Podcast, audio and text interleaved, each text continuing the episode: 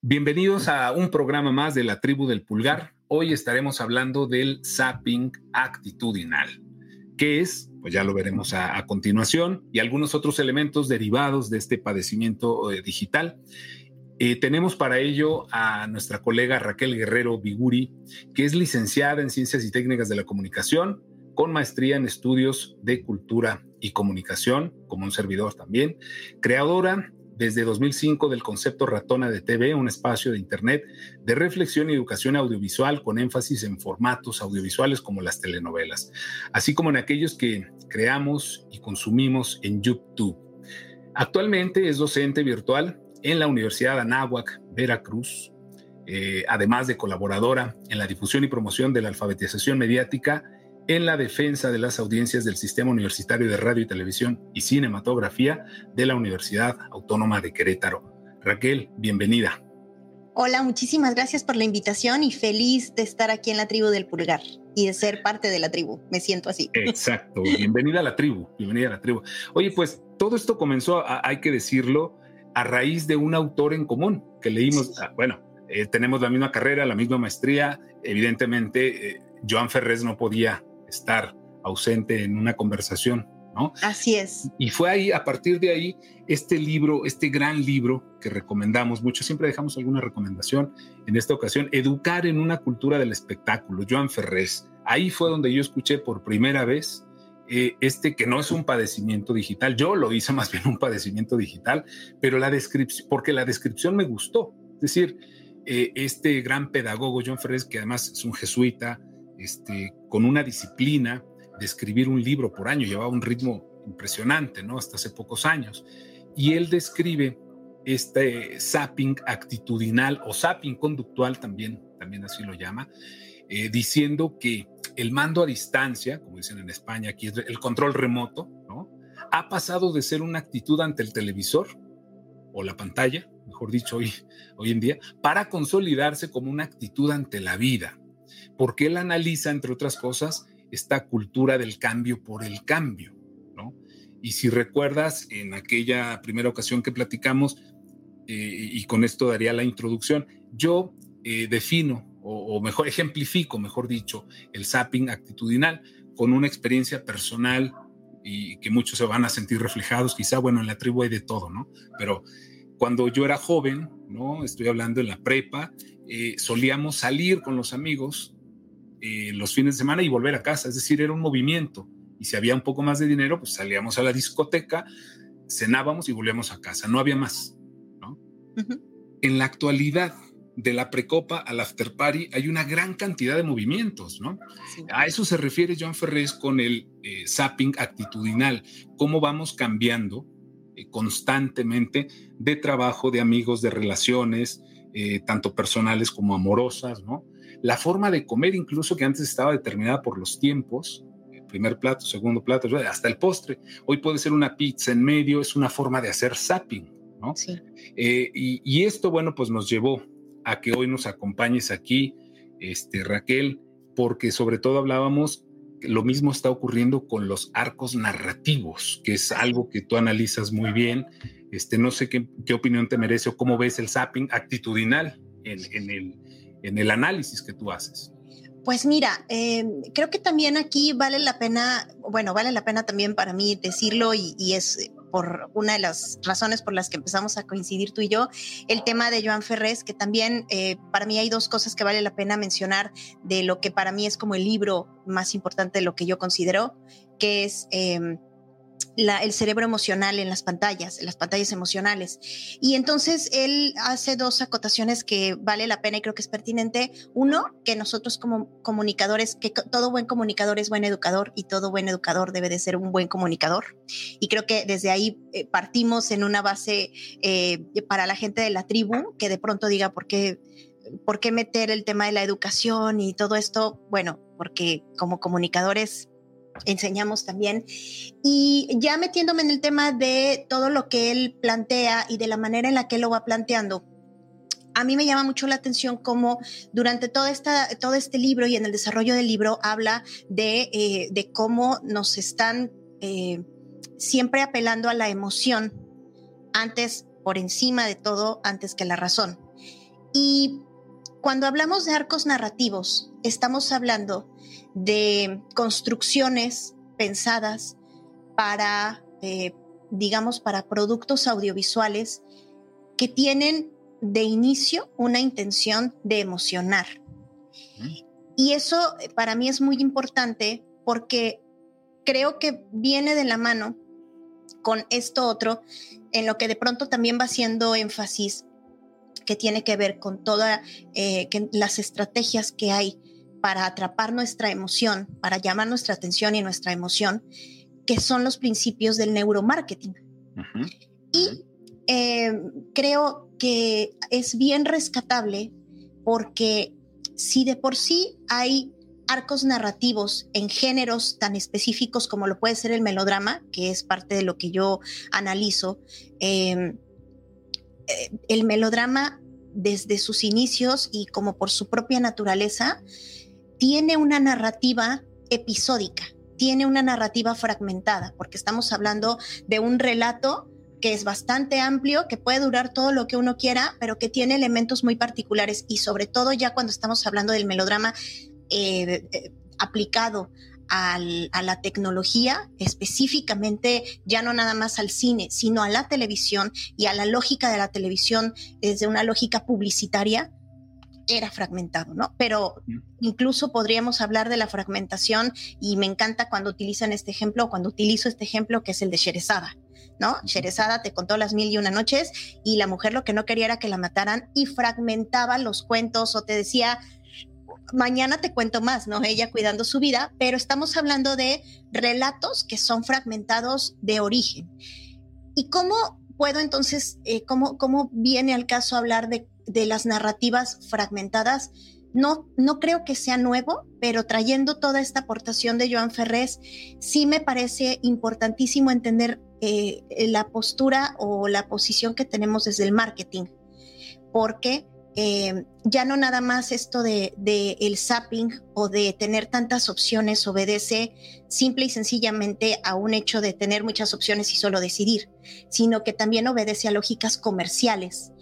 Y en este sentido, creo que las lógicas comerciales que están apelando a nuestra emoción para detonar un consumo, cada vez están haciendo más presentes en esta idea de hacer nichos. Y entonces, como a partir del ejemplo que tú decías, que ya no nada más es la opción de irte al antro de fiesta y luego a tu casa, sino que ahora hay tantas opciones porque ahora somos, pertenecemos a nichos. Y entonces, Ahí creo que está la Hablábamos, ¿te acuerdas de esta canción? Si quisieras comentar la anécdota también de, Shakira, ¿no? De la estructura, la arquitectura que tiene este, este, este gran hit de, la canción de Shakira, que rompió, vamos, eh, récords y demás. Pero antes, comentarte, efectivamente, en esta, en este, en esta cultura, dice Ferrés, de clip, ¿no? Cultura de corte, por eso el gusto por los clips, ¿no? Eh, se favorece o se suele favorecer, eh, aquí en la tribu del pulgar lo, lo señalamos mucho, el microrelato, el microteatro, los cortoletrajes, la tuiteratura, las microseries, el arte efímero y un largo, un largo, etcétera, ¿no? Incluso una forma telegramática hasta de escribir y de hablar, ¿no? Pero en ese sentido me llama la atención lo que, lo que comentabas la vez anterior que platicamos sobre la arquitectura de este, de este hit de la canción de Shakira.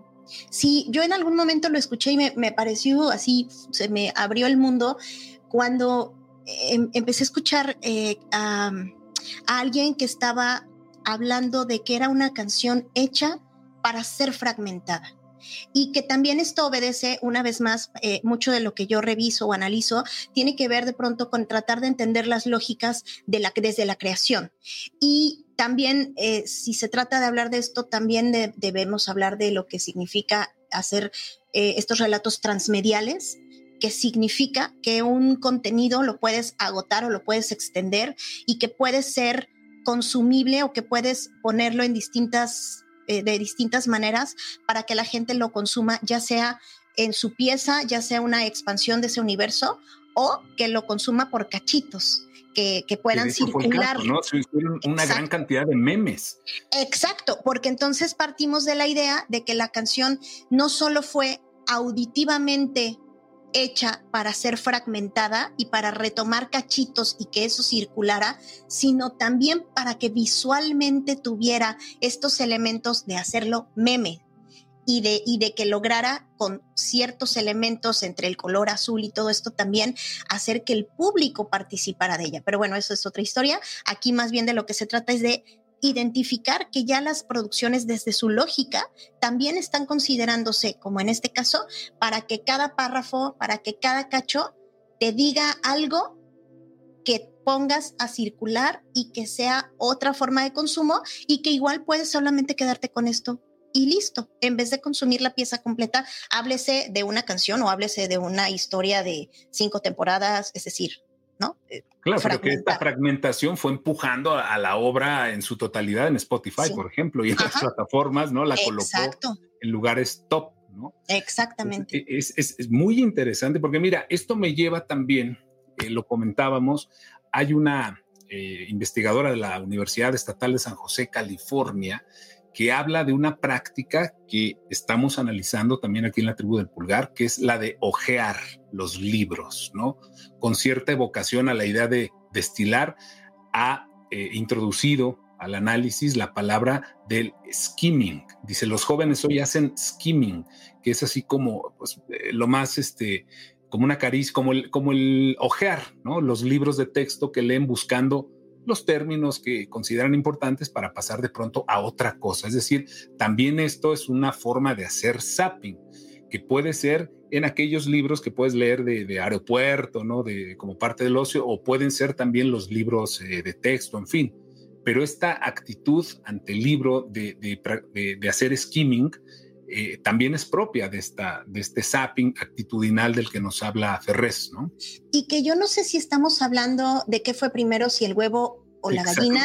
No, te juro que me confundo en el círculo porque no logro entender si esto es algo, eh, o sea, si hacer este tipo de, tener este tipo de actitudes de ojear y, de, y del zapping actitudinal que es fomentado o, o, o digamos, muy, muy estimulado por los medios o simple y sencillamente son actitudes que ya traemos que se potencian en los medios. Porque, por ejemplo, ahora, si tú has visto cuando, eh, cuando estás, sobre todo, tienes eh, la pantalla principal de YouTube, por ejemplo, te das cuenta que el equivalente a, esa ojeada es cuando tú quieres o, o, no sabes qué video vas a escoger. Entonces, en vez de darle clic y ver el video en la pantalla completa, dejas tantito tu cursor y te empieza a correr unos segunditos de lo que es el video, que me parece que es así como te doy una probadita, este, tú escoge y ojéalo. Es como, a ver, ojea el libro. Si crees que te interesa este video, dale clic y si no,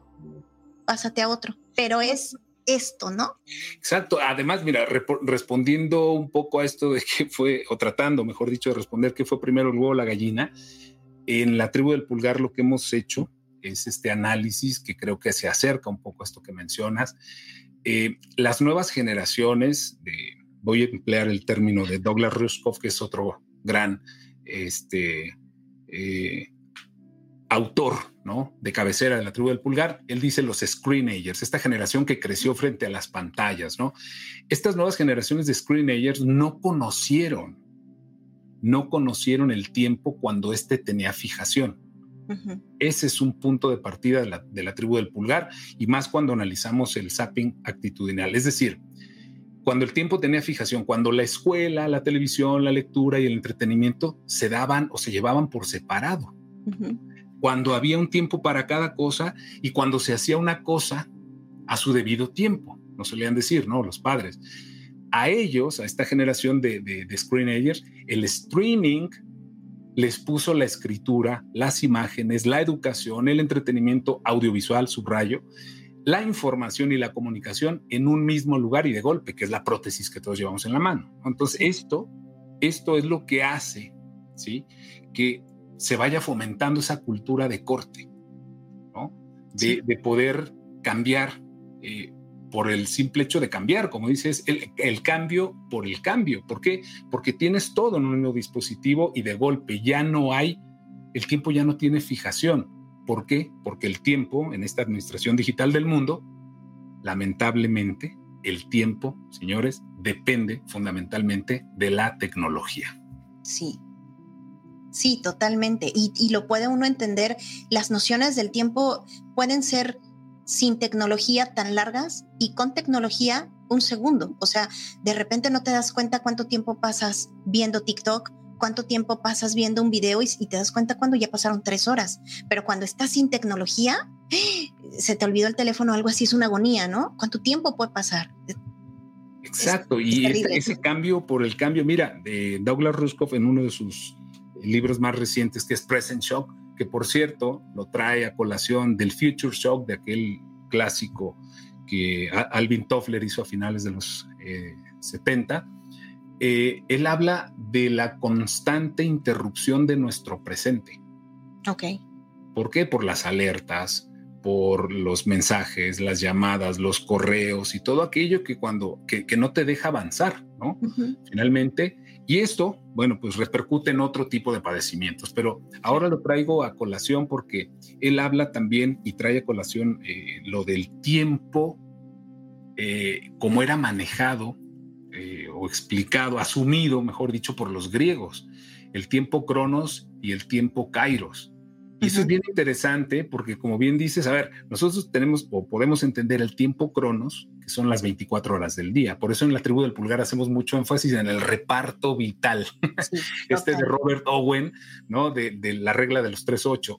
8 horas para el trabajo, 8 horas para el ocio y 8 horas para el descanso. Bueno, ese es el tiempo, digamos, cronos como lo concebían los, la, cultura griega, ¿no? Pero estaba también el tiempo kairos, que es lo que ocurre dentro de ese periodo de 24 horas, que es lo que genera los acontecimientos. Y entonces hay todo un bombardeo que no te deja llevar a cabo la regla de los tres ochos, ¿no? Claro. Y terminas pellizcando. Generalmente, yo digo, si hacemos una revisión, un balance cada uno de esta regla de los tres ochos, vamos a coincidir en que al final estamos pellizcando horas al sueño. Finalmente, ¿no? Entonces, con el zapping, pues claro, ¿qué es el zapping? Pues una respuesta a todo esto. Queremos hacer más cosas porque esa promesa de, de, los marcatenientes de la red, eh, este puñado de empresas del Silicon Valley que surgieron a principios de este siglo, la promesa cuál era, Raquel? Nuestros inventos harán, ¿sí? que ustedes tengan más tiempo libre en el futuro. Y eso nunca llegó. Claro. ¿Por qué? Porque aprendimos también a reinvertir ese tiempo libre, entre comillas, en todas y cada una de sus creaciones. Entonces, pues no hay tiempo libre, lo estamos reinvirtiendo constantemente en todos estos dispositivos y eso es lo que va fomentando, bajo mi punto de vista, el zapping actitudinal o el zapping conductual del que habla Ferrez. Claro, y además a mí me parece también que creo que en esta, yo lo considero una paradoja o a mí me complica muchísimo cómo es que de pronto también este asunto que la tecnología y particularmente, bueno, en este caso, eh, toda la industria del entretenimiento o, del audiovisual, eh, te hizo la promesa no nada más de que te iba a dar tiempo para todo, sino de que tú puedes escoger lo que quieres ver o que quieres consumir a tus tiempos. Y yo a veces peleo mucho con eso porque yo, aunque digamos que somos contemporáneos en cuanto a tiempo, yo aprendí a, estudiar y a hacer mi tarea y a todo desde muy pequeñita con la televisión prendida. O sea, digamos que yo ya, eh, yo ya tenía esas nociones. Sin embargo, yo no entiendo cómo es que a veces me desespera muchísimo, por ejemplo, el YouTube o cualquier otra cosa, porque eh, te obliga a que o te pongan lo que quieras si es que lo dejas correr, o te obliga a que si tú no te, si a ti no te gusta, paras y todo lo que tienes que hacer de tus actividades para elegir lo que quieres. Y de pronto a mí eso me saca mucho, me, me, cuesta mucho trabajo entenderlo para mí, porque para mucha gente o con mis alumnos siempre escucho que para ellos es, es maravilloso esta idea de que escojan. Pero eh, que, que, no sé hasta qué punto también ya lo, ya lo has abordado aquí en la tribu del pulgar, también está este agotamiento. ¿Hasta dónde también vamos, estamos agotados de tomar tantas decisiones? Porque si bien está padre decidir qué queremos y brincar y jugar así con nuestros tiempos de ahorita veo un video largo, luego veo un video corto, luego no sé qué, pero no solo estás sentado viendo o escuchando eso, sino que estás haciendo otra cosa. Y entonces, ¿hasta qué punto, por ejemplo, yo que, que, que aprendí a ver televisión en los ochentas, Pues para mí, y con la televisión de cable es maravilloso saber que le puedo dejar en un canal de cable, de nicho, que puede correr y yo puedo estar haciendo mis actividades y el canal corre y no tengo ni la necesidad ni la obligación de decir, ay, esto ya no me gustó, le voy a cambiar. O sea, yo no sé hasta qué punto también em, esto pueda seguir o, o pueda tener más futuro esto del zapping, porque eventualmente la gente se agota. Y es muy curioso cómo industrialmente hablando, muchas de las decisiones que ya se están tomando a nivel, por ejemplo, del streaming, hablando de la streaming wars y todo esto, es que muchas están adquiriendo ahora este modelo de que ya no nada más te están dando contenido on demand, sino que están volviendo a ofrecerte en un streaming. Em, le llaman integradoras de contenido, es decir, ya te ofrecen los canales de cable, pero ahora los puedes ver por internet pero es para que vuelvas a este mismo, porque el mismo modelo de ver las cosas y dejar que corran y que alguien programe por ti, creo que también, también tiene que, estar porque vamos a terminar o ya estamos terminando agotados. No sé hasta qué punto el zapping se nos vaya a agotar o esta necesidad de cambiar. No, precisamente el zapping es el cambio por el cambio. O sea, generalmente, como lo aborda Ferrez, es vamos cambiando, pero sin un propósito definido. si no veo contenido, porque ese sería otro en, la teoría de los de las eh, eh, medios y mediaciones y demás. Eh, cuando no ves un contenido que, que te satisface, un contenido que, que te jala, que te llama, tal, cambias pero buscando algo. No, el zapping es el cambio por el cambio. Es que ese es precisamente eh, eh, lo que lo hace un padecimiento, ¿no? Un padecimiento digital, nunca mejor dicho.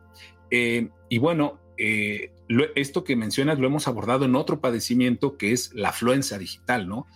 basados en un libro de Michel Bascar, Michel Bascar, en el que señala la curaduría, ¿sí? O propone la curaduría como una propuesta, es decir, cómo curar en un mundo de excesos, nos dice Bascar, ¿no? Eh, y habla de esta afluencia digital y esta disposición a todo permanentemente. Entonces ahí el, el, zapping no tiene agotamiento porque el zapping no va buscando nada claro. El zapping al final es el cambio por el cambio. Y mira, aquí siempre hacemos este, un énfasis eh, en la parte eh, de, los, de los estudiantes, de los pequeños, ¿no? de los preadolescentes ¿no? y de los adolescentes.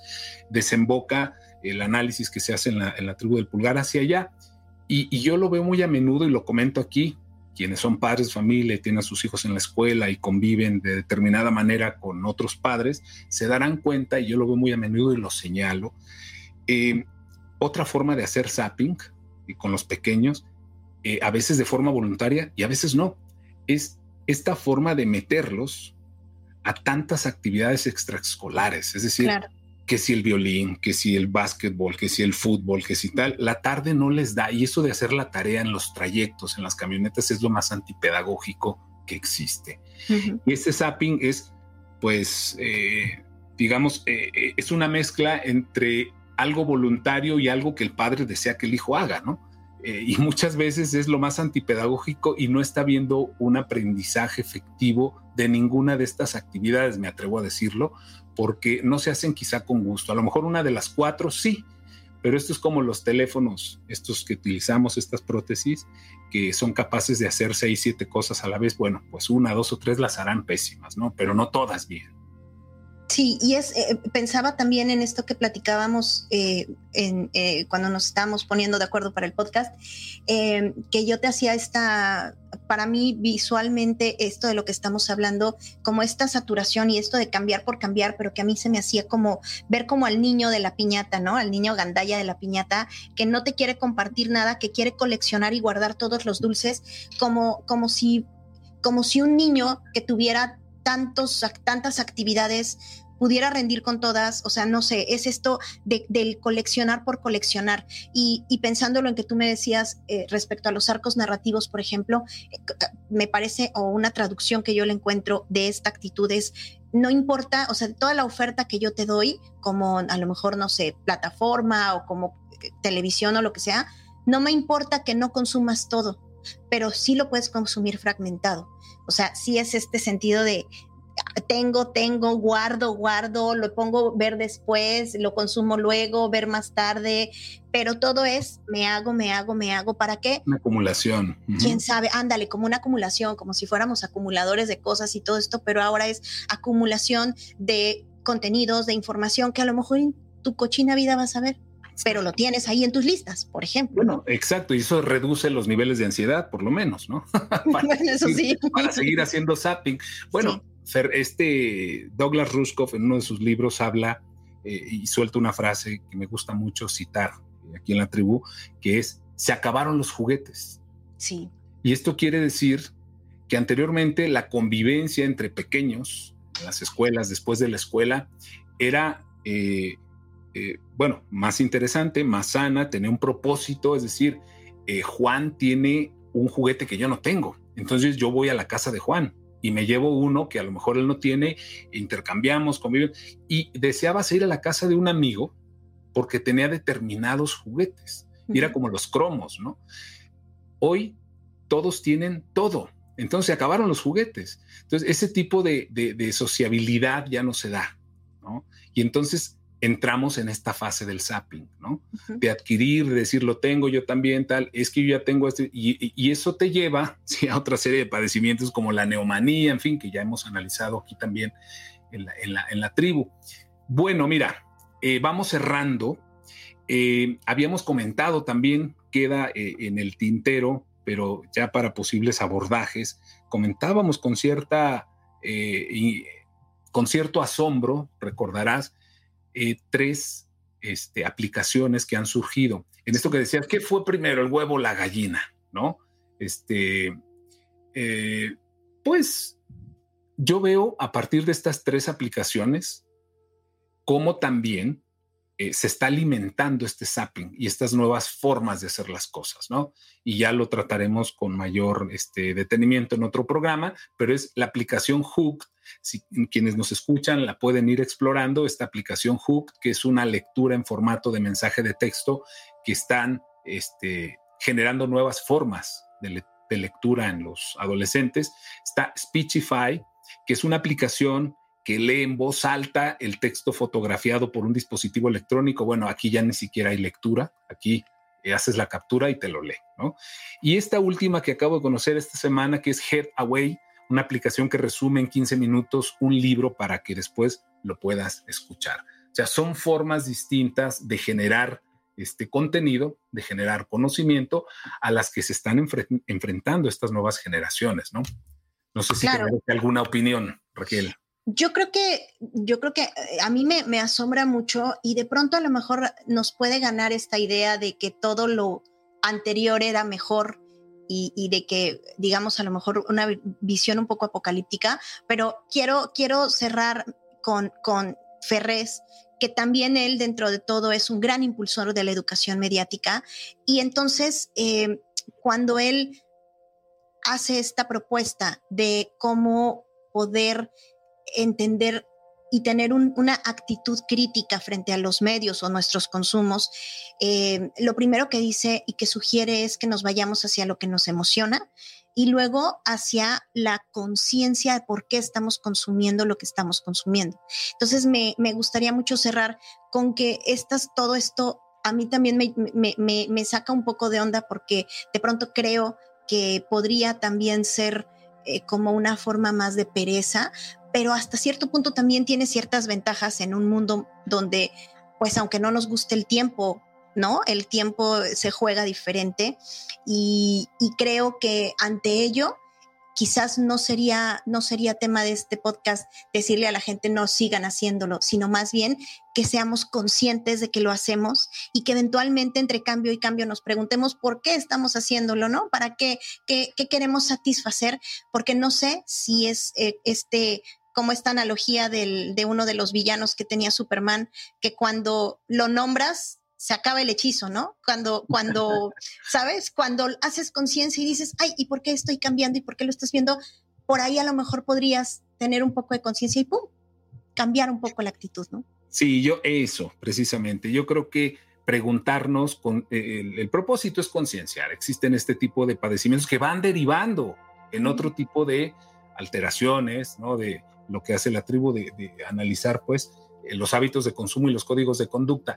Lo rico aquí es poder decir, bueno, y yo estoy haciendo esto, es decir, el sapeo que estoy haciendo tiene algún propósito o estoy enmarcado en este, en esta, en este padecimiento del el cambio por el cambio, porque si es el cambio por el cambio, algo anda mal.